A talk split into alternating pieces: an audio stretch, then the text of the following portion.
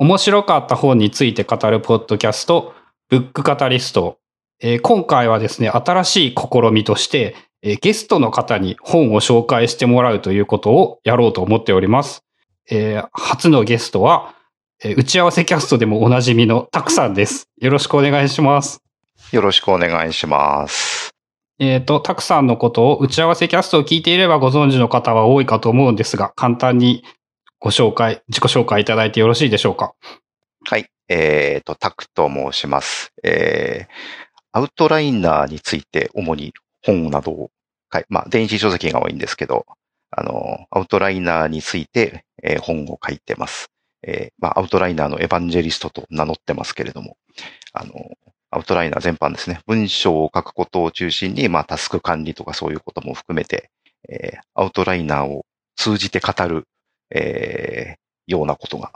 多いです。はい。よろしくお願いします。よろしくお願いします。えっと、今回、倉下さんになんかね、ゲストみたいな人に呼んでもらうっていうのは、ちょっと趣向を変えてどうだろうっていうふうに話を振ってみたら、えー誰か呼びたい人とかいますかって言ったら、えー一も二もなく、たくさんに話を聞きたいというふうにおっしゃられておりまして、えーえっ、と、打ち合わせキャストのネタ帳に、たくさんと本の話をするというのがネタがずっと載ってるんですけど、永遠に消化されないままなので、もういっそのことをブックカスタリストで語ってもらおうと思ったの、この一石二鳥感を出したのがこの企画です、ねそういうこはとだったんですね。そういうことだったんですね。で、えっ、と、どんな本をご紹介いただけるのかという、まあ、本題なんですが、よろしいでしょうか？えっ、と、今日ご紹介したい本、まあ、いろいろあったんですけど、えー、奥出直人さんという方の書いた思考のエンジンという本です。えっ、と、すごい古い本で、1989年とか、そのぐらい古い本です。うん。で、まあ、普通ね、こういうところで紹介するの、あの、今入手できない本を紹介するのもなっていうところがあるんですけど、えっと、幸いなことにこの思考のエンジンは、あの、オンデマンドで、えー今、あの、アマゾンで買えるので、あの、電書にはなってないけれども、オンデマンドでずっと継続して出版されているということなんで、何年か前から。なので、まあちょっと思い切って、えーこの本を紹介してみようか。ちょっとね、もっと新しい本にしようかとも思ったんですけど、えーこれ本当ね、自分、僕のあの、アウトライナーについていろいろ書いていることの、まあ、原点みたいな本なんで、えー人生で一番影響を受けた本かもしれないというので、まあ、最初に本の話をするとしたら、えーこれかなということで選びました。確か以前にあのゴリゴキャストの話なんですけど、その時に、えっと、影響を受けた本、影響を受けた人？アウトライナーの思想について、なんかこう影響を受けた人っていうので、奥出さんというお名前は伺っていたような気がします。はいはいはい。しましたね、その話を。あのーたくさんこの本は何歳ぐらいの頃に出会われたんですかね？えーっと、20歳か21歳か、そのぐらいですね。だから、1991年とか そのぐらい、90年とか91まあ、年。出た本、うん出てちょっと出たあたりですよね、やっぱり。うんあの、当時、朝日パソコンという雑誌がありまして、あったんですよ、そういう雑誌が。で、そこに、で紹介され、なんかね、作家のコンピューター特集みたいな号があって、で、その時にね、こう、園綾子さんとか、佐木隆三さんとか、こう、その、当時ワープロを使って書いてるっていうんで有名だった作家の人が出てて、まあみんなワープロの話だったんですけどね、その時は。あの、まあその号に、えー、ちらっと奥出さんが載っていて、で、そこで、えーこういう本書き書いてますよっていうようなのが載ってて、買いに走ったというのが最初ですね。っていうと、あの、時代的には別に土直球にアウトラインのことが、アウトライナーについての使い方が書かれているとか、そういうものではなくって、もっと、もっと根本的なところっていうか、上位の思想が書かれているっていうことなんですかね。そうですね。あの、なん、どんな本かというと、まあ、文章を書くことについての本っていうのが、まあ一番一言で、あの、説明した、するとすればそういう言い方になると思うんですけど、別にアウトライナーの本ではない。ただまあ、コンピューターと文章を書くことの思想との関わりみたいなことが一番メインになってますね。コンピューターで文章を書くとはどういうことかの本質をなんか突き詰めたみたいな、そんなイメージですか？うん、まさにそういう感じです。あ、じゃあまあまさにそのコンピューターが出始めた時代にもういきなりそういうことを考えている人がいて、それ、もう本当最初期のコンピューターで文章を書く論が書かれている本。そうですね。そう言ってもいいと思いますね。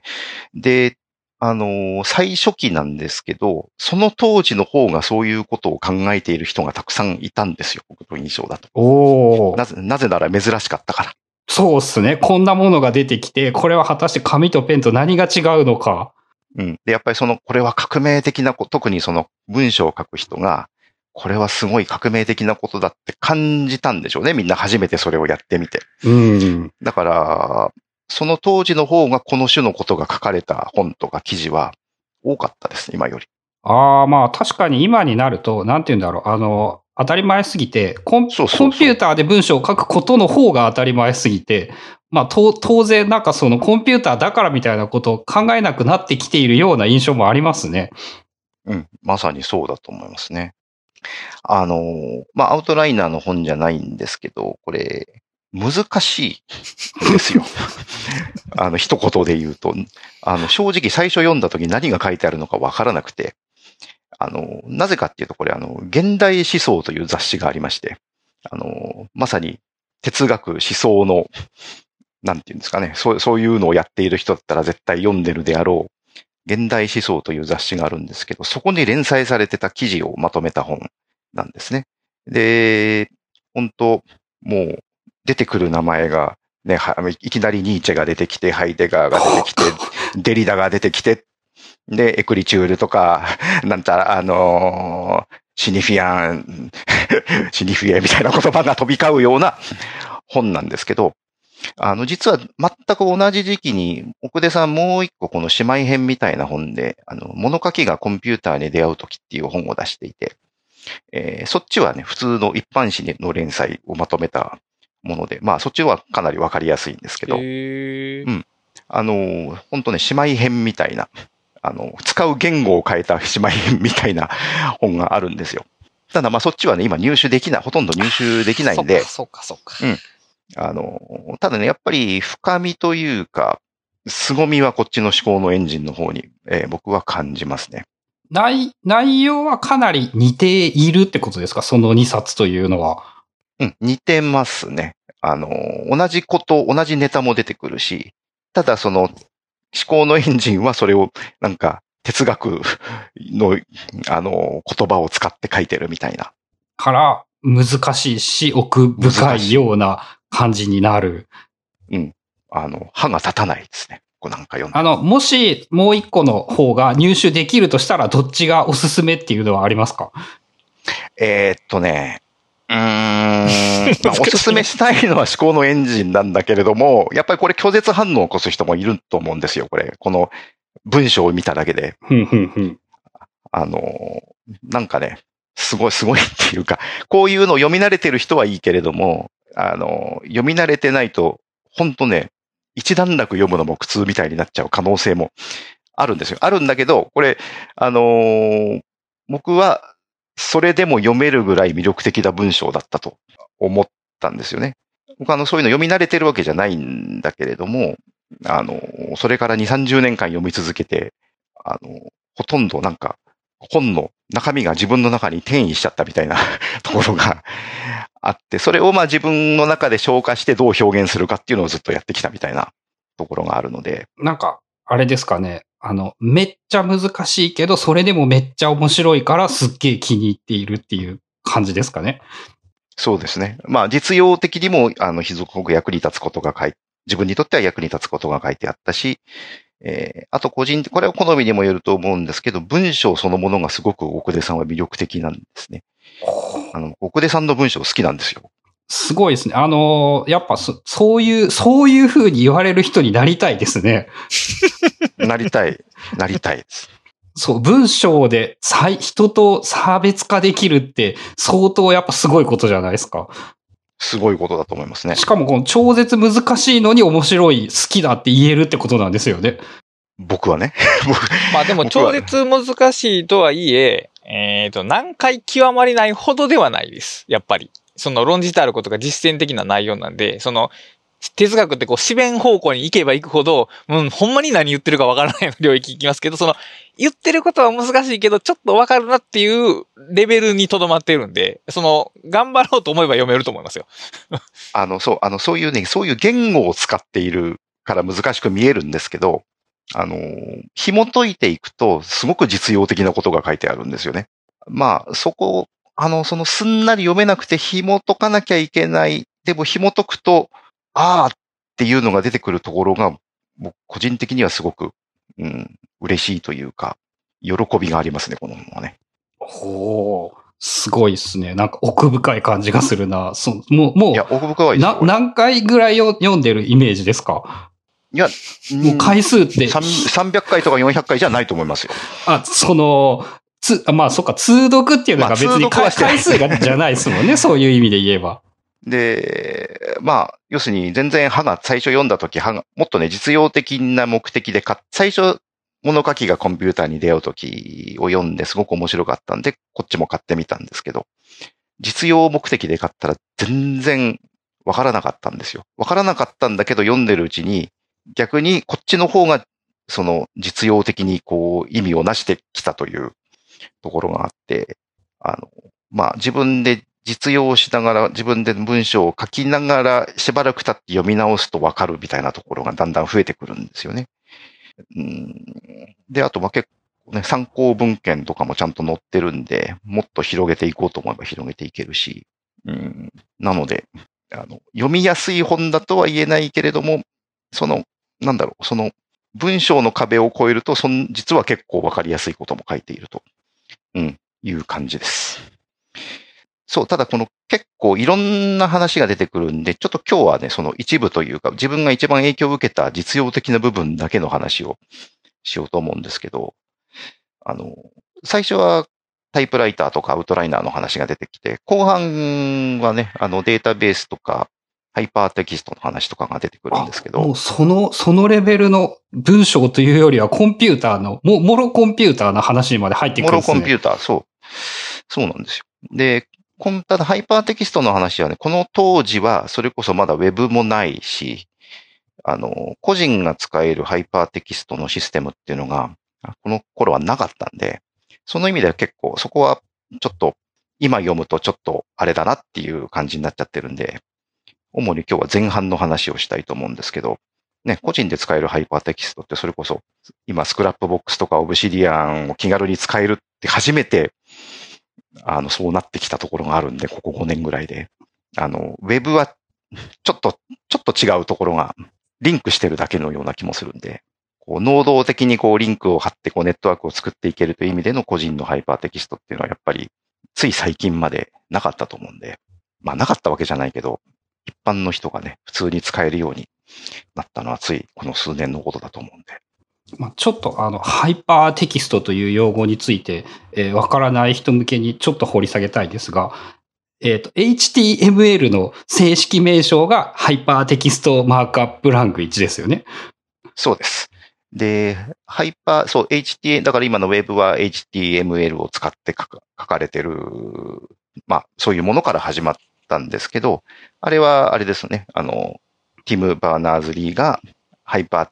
あの、自分たちの研究用に使うハイパーテキストと、のシステムとして作ったワールドワイドウェブというものをベースにこう広がっていったもの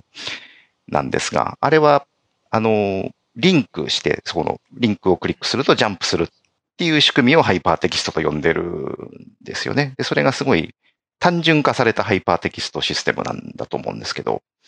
元々のその本来のハイパーテキストの定義ってもっといろんなものを含んでて、あの、バックリンクみたいなものもあれば、あの、引用、引用したり、その引用を管理したりするような機能ももともと含むような概念だったはずなんで、あの、そういうのを念頭に奥出さん書いてるところもあるんで、ちょっとね、今の目で見るとちょっとわかん、わかんないっていうか、うん、ちょっと例示されるものがちょっと、あの、今から見るとちょっと実用的なものとして見出すのは難しいなっていうところがありますね。ハイパーテキストの話に関しては。ハイパーテキストのこのハイパーってどんな文脈なんでしょうか？その、いわゆるその文章っていうのがリニアな流れしかないものを、その、より一つ別の次元を加えることができるというような意味でのハイパーなんですかね？うん。あの、日本語で言うと超ですよね。超超テキスト。うんうん。なるほど、なるほど。だからテキストはリニアであるものを、その、紙に印刷したり手で書くっていう、その、あの、ところの限界に縛られたリニアなものだったものを、そその限界を超える、うんうん。超えるという意味での超テキストっていうのが元々の語源、ハイパーテキストの語源だと思います。まあ、紙だと上から順番に横から順番に読むしかできなかったものがコンピューターを使うことでそのリンクでつながったり、リンクされているものが分かったり、まあ、つながりが作れるようになるぐらいの捉え方でいいんですかね？そうですね。だ奥出さんのこの本の中の言い方だと、あの、ホイの連鎖って言ってますね。あの、要するに注釈の連鎖。メインの文章があって注釈をつけるんじゃなくて、すべてがすべての注釈、お互いに注釈になってる、うんみ。たいなイメージ。紙だとできないことですよね。でき、うんで、限りなくできないのか。うん、そうですね。が、コンピューターならそういうこともできるようになるんじゃないかっていうことを、まあ当時実際あったし、まあそういうレベルまで踏み込んで考えてるってことなんですよね。その、そう、そうですね。コンピューターでまあ。で、しかもこの現代思想の関連で言うと、その、まっすぐな流れを崩す、崩していくっていうのが、ちょうどそのデリダの脱構築っていう考え方と、こう、ジャストフィットするんですね。で、これの話をまたまた長くなるからやめておきますけど、そこ、だから、あの、そのわざわざ、その難しいデリダを持ってきてるわけじゃなくて、その考え方にちゃんとリンクがあるんですね。そうですね。そういうことですね。わざと難しくしてるわけではないというのは、一応言っておきます。専門用語を使った方が、やっぱその概念をいちいち説明しなくていいから早いんですよね。そうですよね。うん。だから逆に言えば、もしそういう概念に馴染んでいるのであれば、すごく、あのーわかりやすいところもあるかもしれん。脱構築出ちゃいましたね。はい。まあ、これは一応後半の方の話なので、うんまあ今回は、あの、こっちじゃない方の話と思うんで、まあ、とりあえずね。軽く添えただけですけど。はい。そんな本です。で、えーっと、続けちゃって大丈夫ですかね。はいはい。で、まあ、この本の中で僕が一番影響を受けたのはどこかっていうと、まあ、前、まあ、主にこの中身で言うと前半なんですけどね。あの、まあ、書く道具と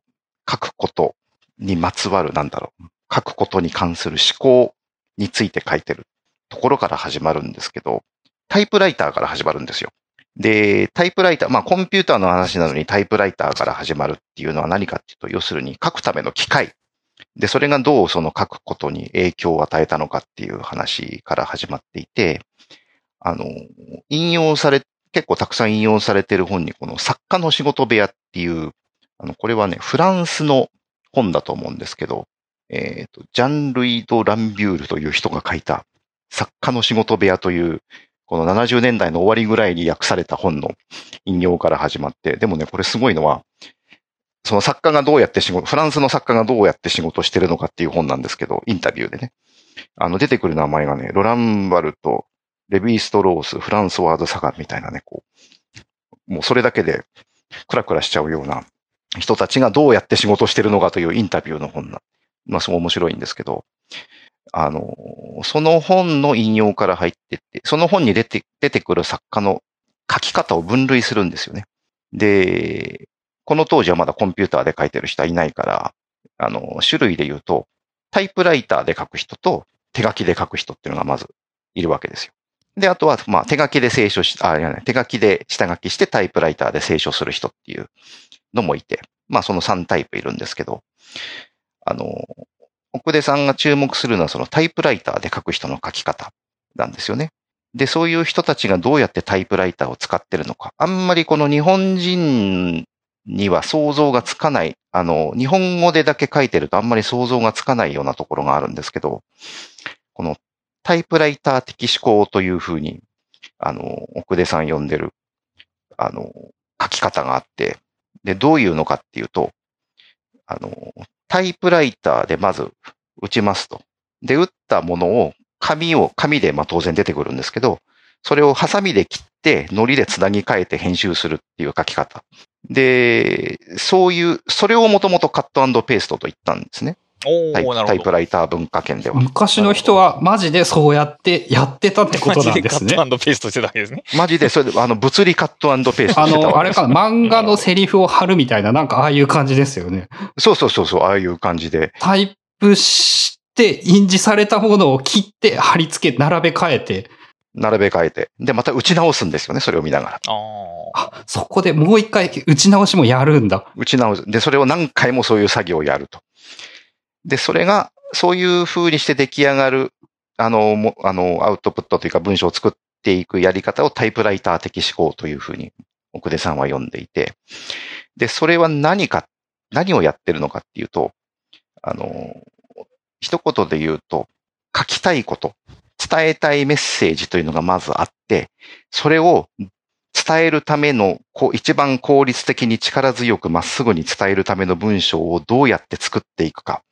そのための、まあ、技法というかテクニックとしてそういう書き方が生まれてきたと。で、やっぱそれは手書きでは不可能なんですよね。タイプライターはそのコンピューターみたいに編集できないけれども、まあ、打つのは手書きよりも楽なので、特に電動タイプライターだと楽なので、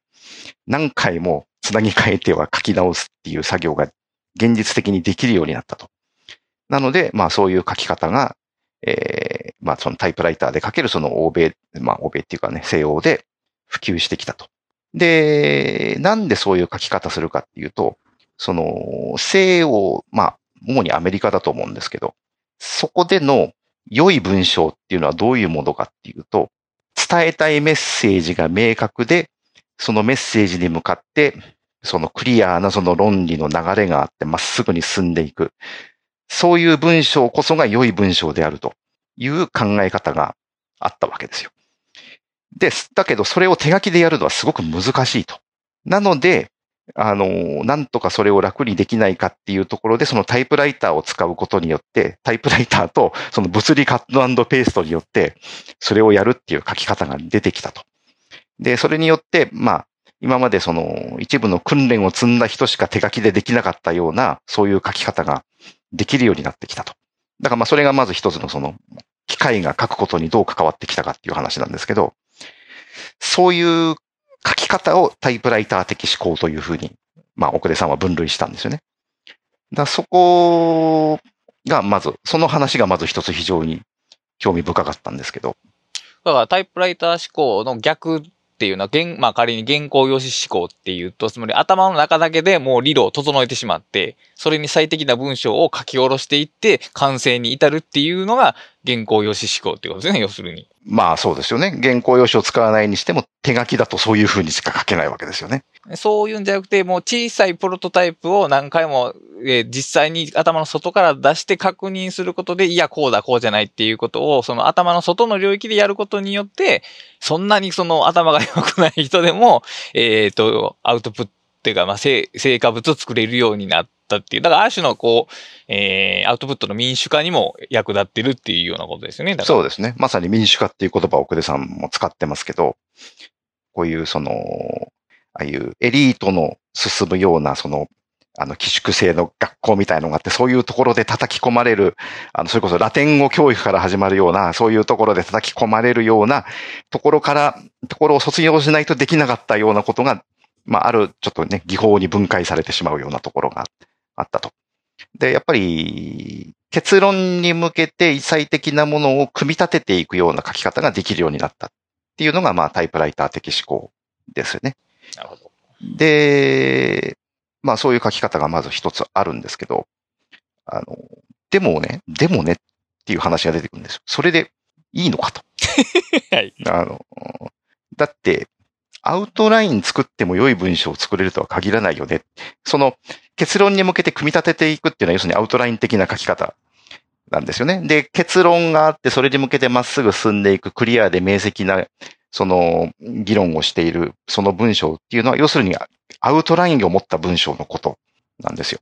で、そういうものを、あの、で、それ、そういう文章こそが良い文章だとされているんだけれども、えーでもアウトライン作っても良い文章が書けるとは限らない。それにその結論、伝えたいことに向かってと言うけれど、伝えたいことって最初から分かってること分かってないこともあるよねと。あの、書きながら伝えたいことが初めて分かってくることもあるよねっていうわけですよ。あるじゃないですか。あります。はい。よくあります。で、さっきのその作家の仕事部屋の本の中でも、そのタイプライターの話をしましたけど、あの、そういうタイプライター的な考え方じゃない、その、明確にそのメッセージが意識されてないんだけれども、書くことによって意識化していくような書き方をする人もいるよねと、その中には。で、その人たちがどういう書き方をしていたのかというと、その人たちは手で書いてると。あの、まあ、手で書いてるからそうなるわけじゃないんですけど、そういう人たちはタイプライターというものがあるにもかかわらず手書きにこだわってる傾向があったんですよね。で、そのまあその手書きにこだわって書いている人が、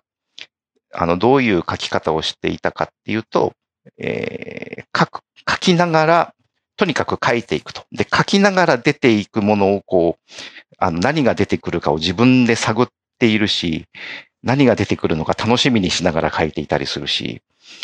あの、まあ、そういう書き方をあえてしている人たちもいるんだと。で、そういう書き方によって書かれる文章、テキストというものは、さっき言ったその明確な結論、伝えたいことがあってそこにまっすぐ向かっていくっていう文章では表現できないようなことができる、できてるんじゃないかと。うん、で、特にその創造的な文章というのはそうやって書かれるんじゃないかっていう、まあ、疑問が呈されるわけですよ。あの、明確に疑問が呈されるわけじゃないんですけど、まあ、流れとしてそうなんですよね。で、この思考のエンジンが出た時期、まあちょっと前ぐらい、80年代ぐらいのアメリカの、あの、文章読本みたいなものがいっぱいあるんですけど、そういうもので紹介されていた手法っていうのはさっきの、いわゆる西洋的な良い文章、タイプライター的なアウトラインを持ったあの、結論がしっかりした文章を書くのが良いことだとされていたものがほとんどだったのが、80年代に今のその手書きの人みたいに、いや、書きながら何を書きたいのか探っていくような書き方ができるし、それがその創造的な文章を書く秘訣だというような主張をする文章読本が80年代に出てき始めたと。で次にそれが紹介されるんですよね。で、そこで参照されている本っていうのが、まあ、いくつかあるんですけど、あの、その中に、この参考文献で載っているのが、あの、ピーター・エルボーという人の Writing with Power という本があるんですが、このピーター・エルボーという人がどういう人かっていうと、この人がフリーライティングを提唱した人なんですね。へえー、すげえ。で、その、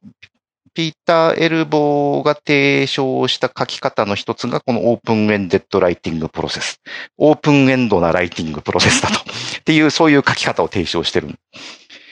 で、それがどういうものかっていうと、あの、まさに、フリー、まあ、フリーライティングっていう言葉は思考のエンジンにはほとんど出てこないかな。1、2回しか出てこないですけど、要は、気の赴くままに書いていって、結果的に何が書かれたのかをもベースに、あの、書くことを、何が、そのメッセージも含めて、あの、見つけ出していく。まあ、要するに、あの、航海、船の航海に例えるような、あの、海の、海に向かって漕ぎ出していって、その向こうに何があるか探す。見つかったら上陸するみたいな、そういう書き方だと。で、そういう書き方で書かれるものっていうのは、さっき、その欧米で良い文章だとされていた、クリアな伝えたいことが最初からあるものとは明らかに性質の異なるものだと。で、そういう書き方もあるし、実際にそういう書き方をしている人もいるよねっていう話になるわけですよね。で、ここでやっとアウトライナーの話になるんですけど、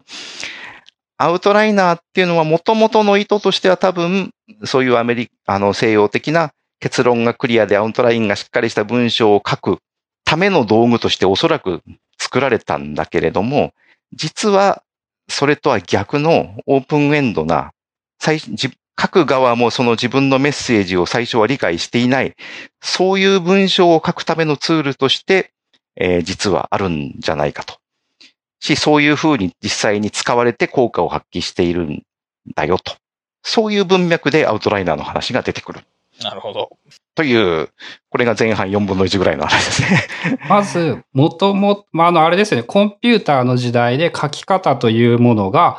まあ、タイプライターの登場から書くという行為が徐々に変わってきて、で、タイプライターというものによって、えー手動コピペ、手動切り張りができるようになり、その、まあ、言いたいことがもともとあったものをきれいにまとめる手法というのは、その頃にだいぶうまくいくようになってきた。まあそうですね。あの、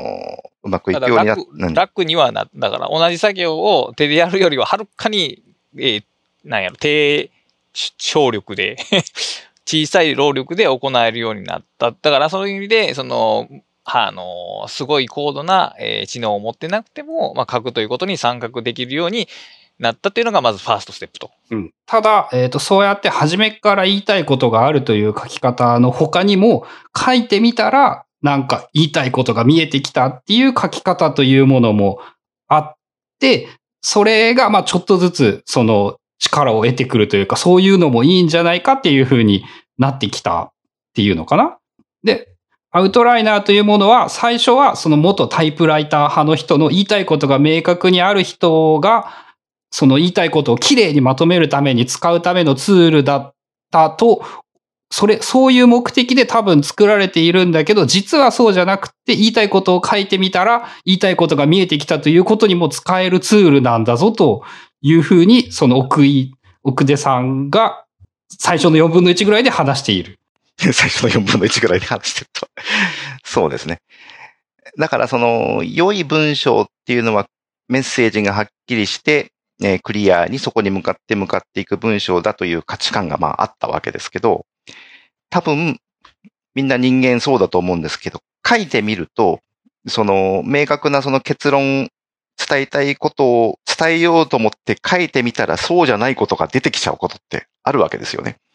で、その出てきちゃったそうじゃないことの方が重要なんじゃないかと、ひょっとして。少なくともそういう場合もあるんじゃないかと。だけど、その元々のその良い文章のあの概念ではそれが救い取れないわけですよね。し、その手法としてもそういうのはない前提になっちゃってるんで、あのだけど実際には多分書いてる人はみんな感じると思うんだけれども、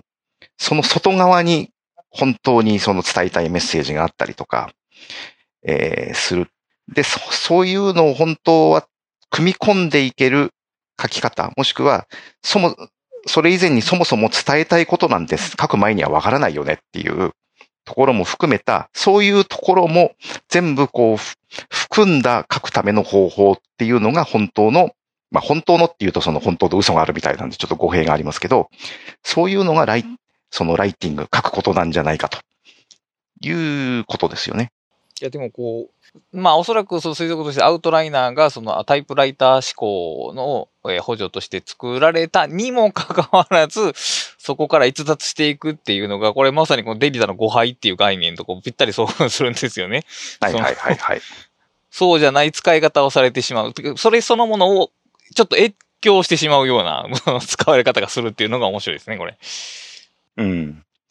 し、まあ、それができちゃったんでしょうね。アウトライナーを使うと。やろうと思っても、それ以前はなかなかできなかったわけですよね、そんなことが。あの、どんどん予定外にずれていっちゃうようなことを、あの、やろうとしてもできない。で、このピーター・エルボーさんは、その手法と、そも、もともとはコンピューターを前提にしないで、えーそういうフリーライティングからその作っていくっていう方法を実は提唱してたんですけど、えーで、僕それ読んだんですけど、やっぱりね、これ、コンピューター使わないでやるのは辛いよなっていう感想を抱くわけですよ、正直。だけど、アウトライナーがあるとこれできるよなと。例えば、アウトライナーじゃなくて、例えばテキストエディターでも似たような可能性はあると思われます？まあ、手書きでやろうとするよりは なるほど。できますよね。うん、なるほど。でもやっぱり、アウトライナーを使うことによって、うーん、まあこれもあんま使い、あんまりせ使いすぎると良くない言葉なんですけど、俯瞰できるわけですよね。何を書いちゃったかがわかる。その、ベターっとしたテキストをパッと見て何を書いちゃったのかわかるのは結構大変で、どれだけスクロールが速くても大変なんですけど、それを、まあ見出しをつけていってピャッと折りたたんじゃうことによって、ああ、こういうことを書いてきたんだと。で、ここう、何も意図しないで書いていったらこういう風に流れてきたんだなっていうのが目に見えるようになって、しかもそれを組み替えられるので、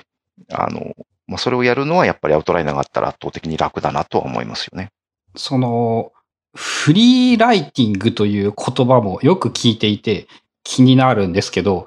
えっ、と、フリーライティングっていうのは言葉だけだと好きなように書く以上の意味がないんですけど、なんかそこにルールとか書き方とか決まりとか、なんか概念みたいなのはあるんですか？あの、そんなに厳密な決まりがないみたいで、あの、もともとのそれを提唱したピーター・エルボーの言い方だと、まあ10分好きなように書くと。あの、で、手を止めないで書く。で、その文法とか、スペルの間違いとかを気にしないで、頭に浮かぶまんまに書いていく。で、書き直そうとしない。戻って書き直そうとしない。えー、書いていくうちに違うことを思いついたら書き直すんじゃなくて、行を変えて違うことをまた、あの、新たに書いていくと。そのぐらいのルールしかないんですよね。例えばそれは、えっ、ー、と、なんて言うんだろう、最初にテーマを決めて、ここの本について書こうみたいなものだったり、今の気分について好きなように書こうみたいだったり、そういうのも別に好きなように自分で決めてしまえば良いってことでしょうかね。うん。あのー、最初の、最初に提唱されたフリーライティングっていうのは、もともとその文章を書く方法でさえなくて、あの、ある種のその訓練セッションみたいなもんところがあって、あの、だからそのテーマ、要するに、こう、これをまとめて文章にしようとかさえ考えないで、えー、とにかくそうやって書くことを繰り返している、繰り返すことによって、あの、いろんな目的があるんですけど、例えば、きちんとした文章を書く前に10分間フリーライティングをしてみることで頭のウォーミングアップをするとか、あの、要するに頭のエンジンをかかっフリーライティングでかけてから、エンジンかけてからそれを全部捨てちゃって、今度 仕事としてちゃんと書き始めるみたいなやり方が紹介されてたりとか、あそう。あの、まあ、あとはその自分のそのが何を考えているのか知るっていうのもあるし、えー、まあ、発想を出すためにやるのもあるし、あの、必ずしも文章を書くための手法じゃなかったんですけど、あの、最初の、このピーター・エルボの最初の本で提示されたのはね。ただ、この人ね、先生なんですよね、多分ね。確か。で、ただ、その、2冊目の本で、その手法を使って、えー、力のある文章を書きましょうっていう本を2冊目に出すんですよね。で、その時には目的によって、あの、テーマを決めてフリーライティングしてもいいし、決めないでやってもいいしっていう、まあ、いろんなやり方が出てるんですけど、フリーライティング自体はそんなにこう細かいルールがあるものではまあ100%古いではなくて、その消さないとか戻らないとか間違えても気にしないみたいなルールだけまあ一応あるんですかね。そうですね。あの、戻、書き、そう、直さないっていうのが多分一番、ただ前に進んでいくというのが多分一番重要なルールなんじゃないかなと。で、そういうフリーライティング的な書き方で本を書いて、書くと、初めからアウトラインをがっちり定めるよりもいい本が、良い文章が書けるのではないか。という感じのことなんですかね。そそこが難しいところで、良い文章かどうかはわからないんですけど。わからない。うん。あのー、アメリカ、まあ西洋ってか、まあ西欧ってここでさん書いてますけど、まあ多分ほぼアメリカだと思うんですけど、そこで言われている良い文章では書けないことがあるんじゃないかっていうことだと思うんですよね。ははだけど、まあ、道具の限界で、あの、なかなか今まではできなかったんだけれども、その、いわ今までの良い文章の概念からこぼれ落ちちゃうようなことも、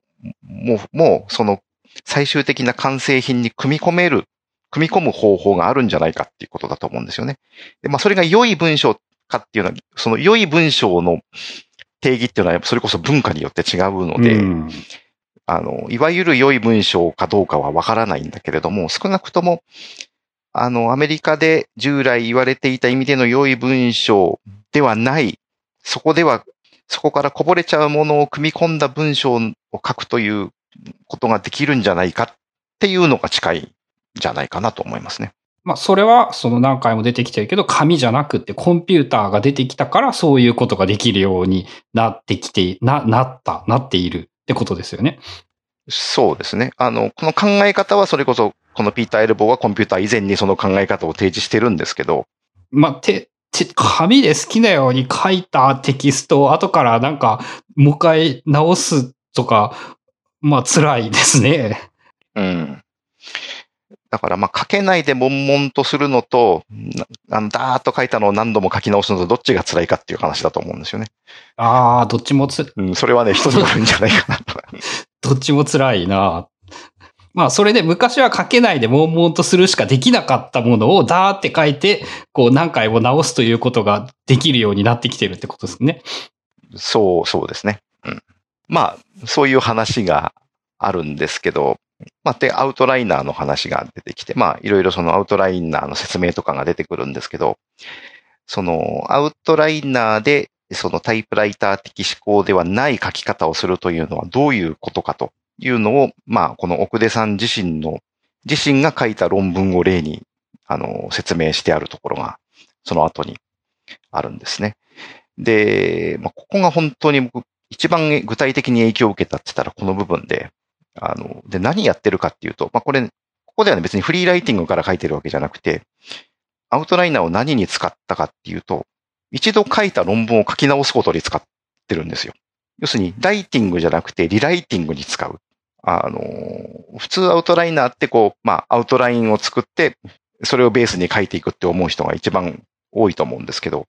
この思考のエンジンで提示されたアウトライナーの使い方っていうのは、もともと書いてあった論文がある、その論文をアウトライナーに取り込んで、書き直すことに使うという例がの、まあ、それがアウトライナーの使い方の例として提示されていて、まあ、そこが僕が最初に読んだ時は一番衝撃的だったところですね。で、何をやってるかっていうと、まあ、そこではその最初に書いた論文が、まあ、フリーライティングのや、まあ、フリーライティングじゃないんだけれども、あの、最初に書いた文章の役割を果たしてるわけですよね。でそれをアウトライナーに取り込んで、えー、アウトラインを折りたたんでみると、あの、まあ、当然アウトラインの形になってこう画面に表示されるんだけれども、見たら、ある一部だけこう変に階層が深くなってるところがあったと。あの、大体こう、例えば、あの、3段階ぐらい、3階層ぐらいのアウトラインで来ていたところが、ある部分だけ、なんか変に5、6階層深くなっちゃってるところがあったと。で、その形を見たときに、あ、ここを書き直さなきゃいけないんだってことがわかるわけですよ。あ、ここがうまく運べてないんだっていうのが、アウトラインの形で目に見えるようになったと。なので、そこの変に深くなっちゃってるところを集中的に書き直していって、え最終的に綺麗なこう3、3段階で各階層3項目ずつあるようなアウトラインで書き直す。要するに、形式を整えることをやっているんだけれども、アウトラインの形式を整えてるだけに見えるんだけれども、その結果として、その文章としてうまく流れていなかったところが綺麗に流れる、綺麗にというか、あのー、力がある、こう前にこう進んでいく力のある文章に書き換わっていくっていう、そのプロセスを紹介してるわけですよね。で、ここが一番最初イメージがつかめなかったところで、でも長期的には一番自分が影響を受けたところかなと。あの、実際に、まあ、アウトラインがどう変化していったのかっていうのも、この、あの、載ってるんですけど、あの、なんだろうな。書いてしまったことがどう流れているのかがアウトラインの形からわかる。で、そのアウトラインの形が良くなるように書き換えることで文章全体が力を増していくということが書かれてるわけですよね。で、あの、これはさっきのそのタイプライター的思考の話とどう違うかっていうと、この変に階層が深くなってうまく流れていなかったところが実は一番あの、脱、まあ、脱線したというか、いろんなことが出てきちゃったところだと思うんですよね。こう言ってみると。で、そこがうまく消化できてなかった。で、これが、その、いわゆるそれ以前に良い文章だとされていた、結論に決めた結論に向けてまっすぐ進むような書き方だと、そこは削られちゃうところなんじゃないかと。アウトラインに書いてないことだから、その書かない方がいいことになってしまうんですよね。脱線やから、その枝は切っておこうという感じで、そもそも訴状に乗らないっていうことですね。で、の、以前だったら削られてしまったかもしれないんだけれども、そのアウトライナーを使って見たらまあそこがうまく流れてなかった。じゃあうまく流れるようにはどうしたらいいのかっていうことです。その前後も含めて組み替えるわけですよね。で、組み替えてうまく流れるように中身の文章も書き直していく。ことによって何が起こったかっていうと、もともと従来の考え方の綺麗なアウトラインからは弾かれてしまったところが組み込まれた。組み込まれたんだけれども、組み込まれて書き直した結果として、きちんと従来の意味の良い文章に見えるような形の文章が出来上がったわけですよね。それが今までの書き方と違うっていうところ。まあ、昔なら捨て、捨てられてしまっていておしまいだった。書かれ、本、えー、昔の書き方なら書かれることがなかった。その当初想定していなかったいいことまで、いい感じの流れの中に組み込めるようになった、なる。うん、そう、そうですね。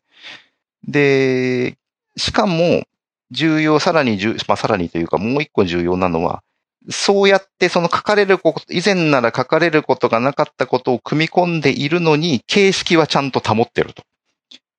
それ以前は、脱、それ以前もその別に脱線したものを組み込むことはできたのかもしれないけれども、あの、形式が崩れる。その、良い、これが良い文章だとされている形式からこう、外れた形のものとして作ら、作られることが多かったはずのものが、アウトライナーを使って組み直すことによって、そこを組み込みつつ形式は古い形、一見古い形式、昔ながらの良い文章に見える形式に収めてしまったと。だけど、昔だったら入らなかった、削られちゃったはずのところが組み込まれてると。そこが、それがアウトライナー以前にはできなかったことなんじゃないかな。だから、まあ仮に極端なこと言うと、そのアウトラインを使わない場合は、その逸脱したものは、例えばコラムとかいうは、その別の枠組みを作って、その本文に入れ込むことはできるけども、そのアウトラインの、えー、骨子が変更されてることはなくて、ただ、その ちょっと書きたかったから書きましたよというような扱いになってしまっていると。だから、アウトライナーの場合は、俺こんなにここ行さん書いてるってこと、これめっちゃ重要なんじゃないかなっていうことで、例えばそれを一つ、えー、シフトアップ、えー、シフトプラスタブすることで、その見出しのレベルに繰り上げることで、えー、アウトライナーが、アウトラインが組み替わって、しかもちゃんとそれがアウトラインとして成立してるようになると。だから内容と形式の、を崩さない、崩さないって言うとおかしいな。えー、内容の時はボトムアップって言ってしまうんですけど 内容の変更が、えー、ボトムアップして、その、トップの、トップからの、えー、ビューを整えた形で変更できるようになったと。そうですね。で、まあ、ボトムアップっていう言葉はここの本では使われてないですけど、その、その言葉を使ってしまえば、ボトムアップなのにもかかわらず、まるでトップダウンで作ったように見えると。えー、まあそういう形式をきちんと保ってるっていうことが特にその西欧のこういう文章の世界ではやっぱ重要視されるんで、あの、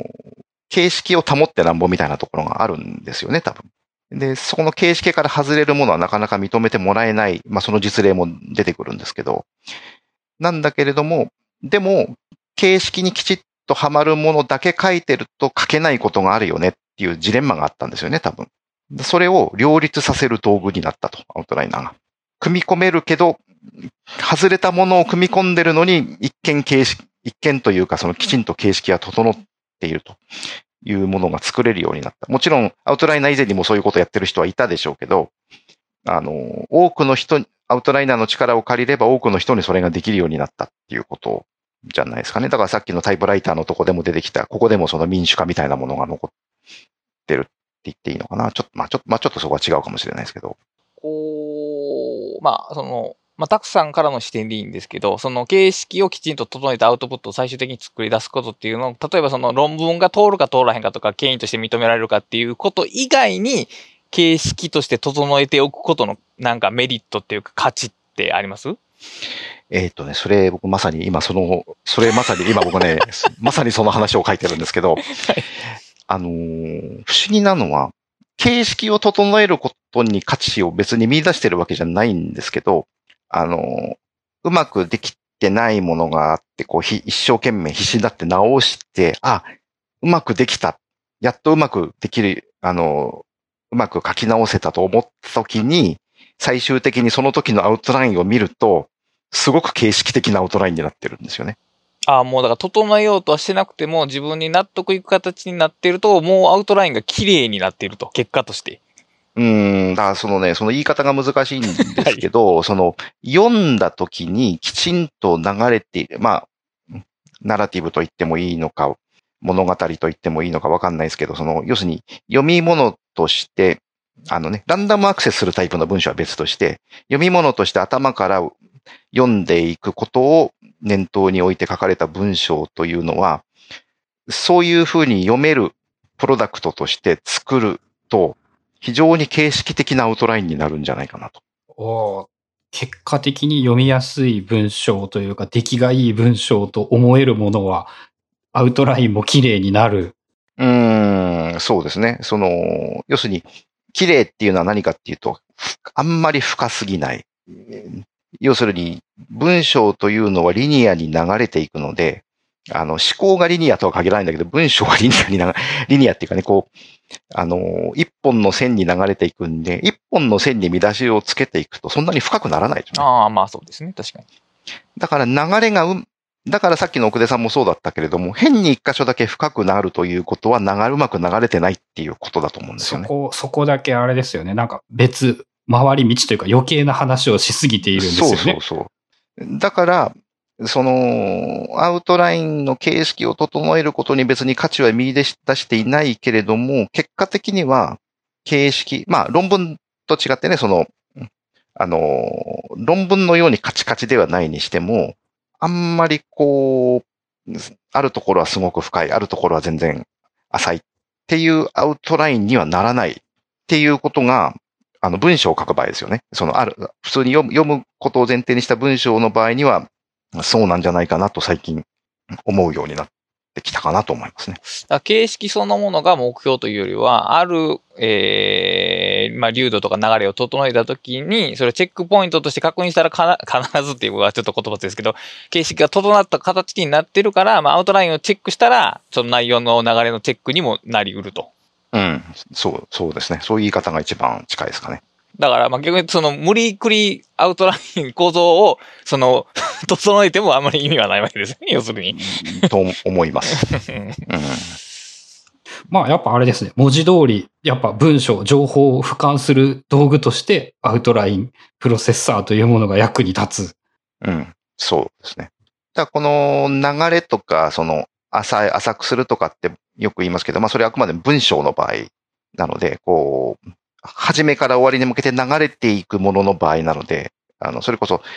タスクとかプロジェクトを扱う時には必ずしもそうじゃないと思いますけど、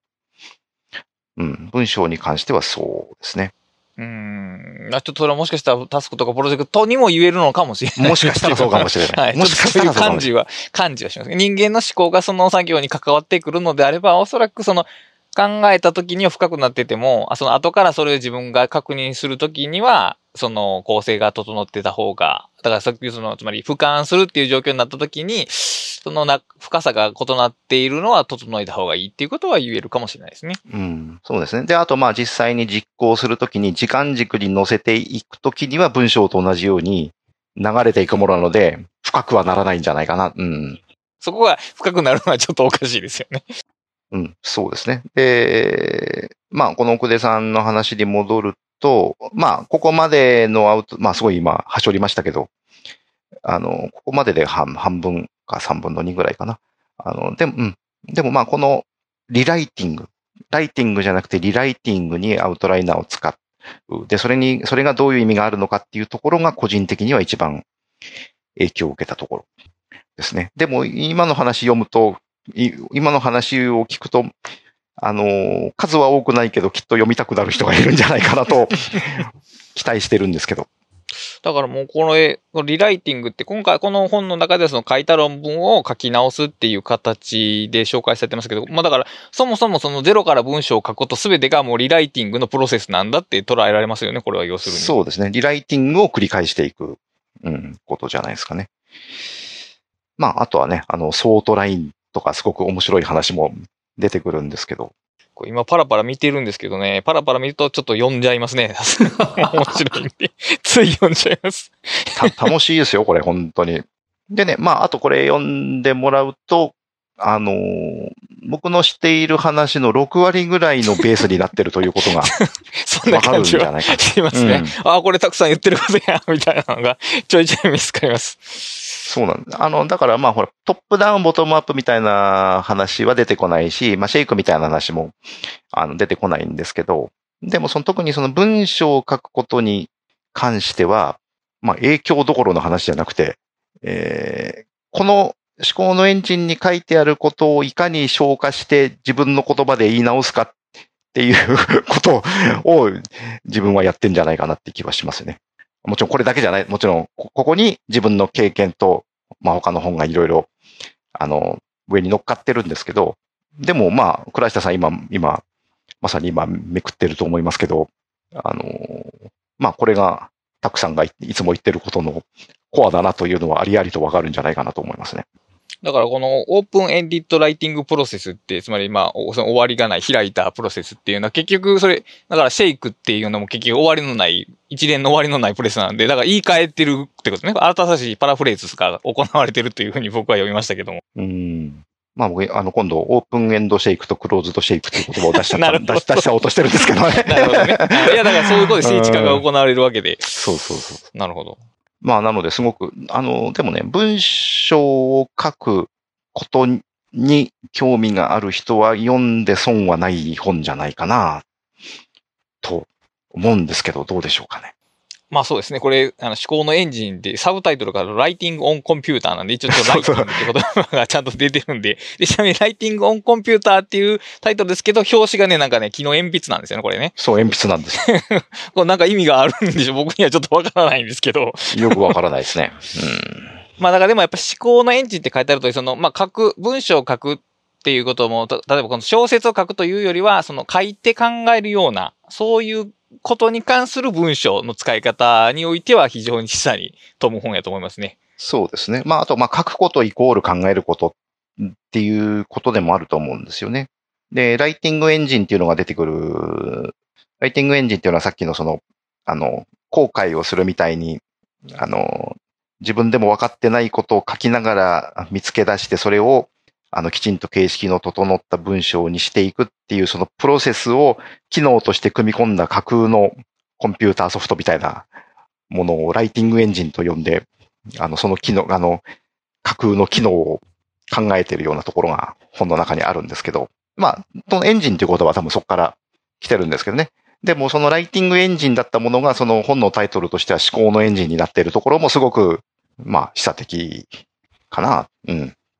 いや、例えば、その、えっ、ー、と、3、3章の最後の部分なんですけど、ライティングエンジンには移行と過程、横滑りと移動のエクリチュールが新たに、新たな、新たな形を持つに至る世界を再統合する契機も確かに含まれているのだっていうので、もうこれね、わからない人にはもう全くわからん文章になってると思うんですけど、めちゃくちゃ面白いですよ。まあ、エクリチュール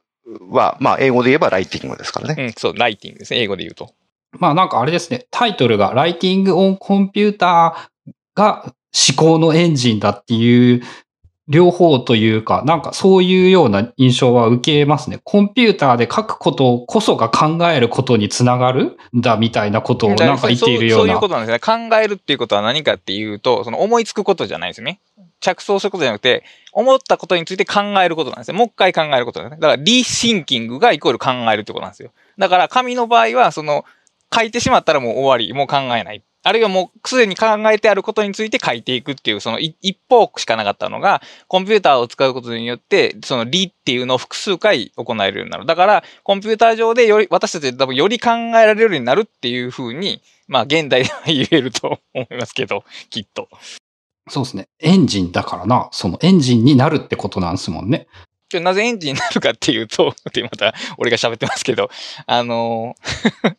最近あの、えっ、ー、と、How to Take Smart Notes って本を読んでるんですけどね、あれ、その、ルーマンのカード法を紹介した方なんですけど、ルーマンのカード、カードボックスって、まあ、 slip box って呼ばれてるんですね。で、彼はその slip box と対話しながらえっ、ー、と、思考を進めていったっていう。つまり自分が過去に書いたことを読んで、それと、もう自分は、今の自分の考えをこう、対、対、対象を対話させることによって、思考を一個前に進めることができると。だからこれはもう、それがエンジンってことなんですね。そのカードたちが。そのエンジンによって僕自分の思考が駆動していくっていう働き方をするっていうんで、だから書き留めたものっていうのが、えー、これからの自分の考えることの一歩になると。だから、書くことと書き残すことのこの二つの効能が思考のエンジンなんですね、きっと。うん。そうか、前に進むからエンジンか。まあ、後ろに進む、まあ、ギアバックレーターは後ろ後ろに進みますけど、だからその、えー、フリーライティングも止まらないことがポイントじゃないですか。で、ライティングを、えー、ちゃうな、えー、オープンエンドっていうのも結局止まらない。前に進み続けることなんで。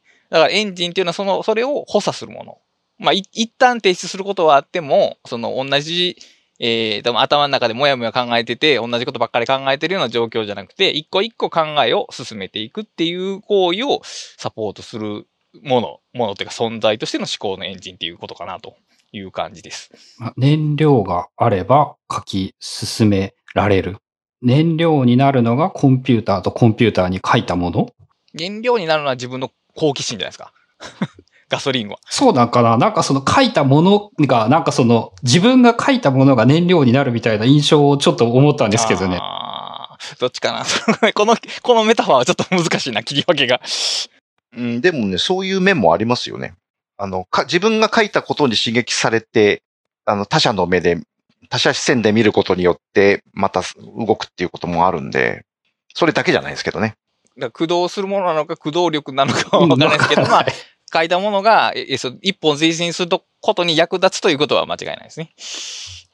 まあ、あとあれですね。書くことこそが、まあ、書くことが考える一番いい手段だっていう言い方にもなるのかな。あまあ、それは間違いないと思います。下手に考えるんじゃなくて、やっぱ手を動かせっていうことでもあると言っていいんですかね。いいんじゃないですか。なんか、うーんって悩、なうーん悩んでるよりも手を動かしてしまうことがいいことだって、結局フリーライティングがいいことだに戻ってくるってことっすね。あと思いますよ。だフリーライティングもっと広く、だから僕も基本的にそのアウトライナー触ってる時も、そのアウトライナーをどう操作しようかって考えてることそのものをもう書きますからね、アウトラインに。そうするのが一番ナチュラルやということに気づきましたね。うん。で、それをまあ見返すことによって考えが進んでいく。そう。で、まあ操作し終わっていらんかったら消したらいいし、まあそのタスクとして残んでやったら、その別の場所に置いといてタスクにしてもいいしって、その使い方は後から考えてもいいから、とりあえず今考えてることをま目の前に書き出そうっていうことを、その、した後で、さっき言われたようにアウトラインだったら操作しやすいんで、別の場所に移動したりとかがしやすいんで、操作がしやすいから、えー、適当に書けるっていう、その、逆に操作がしにくかったら、書いたものを書き移、移動させるのがめんどくさかったら、あの、まあ、今は書かんとこう、後で移動してから書こうってことになっちゃうんで、これあんまりよろしくないんですよね。だから、その移動可能性、移動、うん、アクセシビリティのその高さというかな、その情報の移動のしやすさがあるというのがね、やっぱりそのアウトライナーの一番強いとこやなというふうに感じます。そうですね。まあテキストエディターでもできるんだけど、アウトライナーをあえて使うのは、まあそう、そこですよね。うん。だから、まあ、アウトライナー特にその WorkFlowy とかのそのワン、ワンアウトライン、ワン、ワンラインしか持たないやつの場合って、どこに置いても結局同じ場所に保存したことには変わりないんで、あれをテキストエディタでやるのはちょっと難しいものがありますけども。だからまあ、そういう意味で、その、自分がとりあえず思いついたことを保存しておいて、後から適切な場所に動かすっていうことが非常にしやすいのが、やっぱアウトライナーですね。なんかかっこいい感じのまとめみたいなのをこう今から持っていけないかなって考えているんですが。かっこいい感じのまとめか。いや、でもどうなのな。その話としてはやっぱり、うんまあ、文章っていうのはリライトすることなんだっていうことだと僕は思います。全体を通して言えば。そのライトじゃダメでリライトなんですね。リライトするっていうことによって、まあ、自分が最初考えつかなかったことにたどり着ける。まあ、さっきその後悔。後悔って言うとその日本語で言うとわからないけど、ボヤージですよね、ボヤージ。旅に、旅に出るっていうことをするっていう。だから、その船旅に出る場合に行って、とりあえずどっか方向は必要じゃないですか。どっか方向は必要やけど、その方向に何があるのかはわからないとこに旅立っていくと。で、それをその旅の経過、ログっていうのをちゃんと自分のアウトプットに活かせると。その ど、どっかにたどり着いておしまいとかじゃなくて、その回路がちゃんと自分のアウトプットに役立つっていうところが、その、まあ、自由、自由に書けるってことですよね。自由に書けるって難しい。自分の えっと、書きたいっていう欲望のままに書いて大丈夫っていうことなんですよね。ああ、それはなんか、いい、いいことですね。そういう、そう、なんかこう、やっぱ欲望のままに書けっていうのは大事なことな気がする。そういうことだと思うんです。だから、アウトラインに縛られて書くと、その書きたいことじゃなくて書かなければならないことっていうふうに欲望からそれてしまうんですよね。だからもう、その、自分がその手がつい、タイプしてしまうものの流れに身を任せようと。あとは自分が、後の自分が 編集してくれるから大丈夫やというふうにね、バトンタッチするっていう。それはそのライティングをコンピューターで後からまあ、もう一回それを見ながら考えろってことなんですよね。あそう。で、これ本当にね、この 本はね、面白いと思いますよ。ちょっと高いですけど、あの、プリントオンデマンドなんで。でもこれはでも、紙で持っといて損はない本やと思います。あれですよね。欲望のままに書いても、こう、アウトプットとしての体裁をきちんと作れるというか、維持できる。その、あの、欲望の部分とそういうなんか社会性じゃないですけど、その、そこをなんかこう、人に、自分の欲望とそれをこう人にこう渡す、手渡すっていうところの、その接続をするっていうことじゃないですか。その、欲望のままに書いて最終的には形式の整ったものを出すっていうのが。で、おそらくその形式を整える作業の中で自分と欲望の折り合いみたいなのも多分つくんじゃないですかね。勝手に想像しますけど。そうだと思います。それでも溢れ、溢れていくものが、あの、切り落とされるものがあるので、まとめとしてはそういう感じですかね。あの、いや、今日割愛しちゃった面白い話、ソフトの話も他にも出ていてね、あの、ソートラインという、あの、コンピューターと対話すると AI がその話を論理的にまとめてくれるソフトみたいなものが出てきて、あれめっちゃ欲しい、実際にそういうのがあったんですよね。あの、そういう話も出てくるので、まあ、興味がある方は読んでほしいかなと思います。まあ、そのリンクなどは概要欄、概要欄というか、そこに一緒にまとめておくので、気になった方はぜひ見てみてください。ということで、今日は、えーたくさんにご登場いただいて、思考のエンジンについてご紹介いただきました。たくさんありがとうございました。ありがとうございました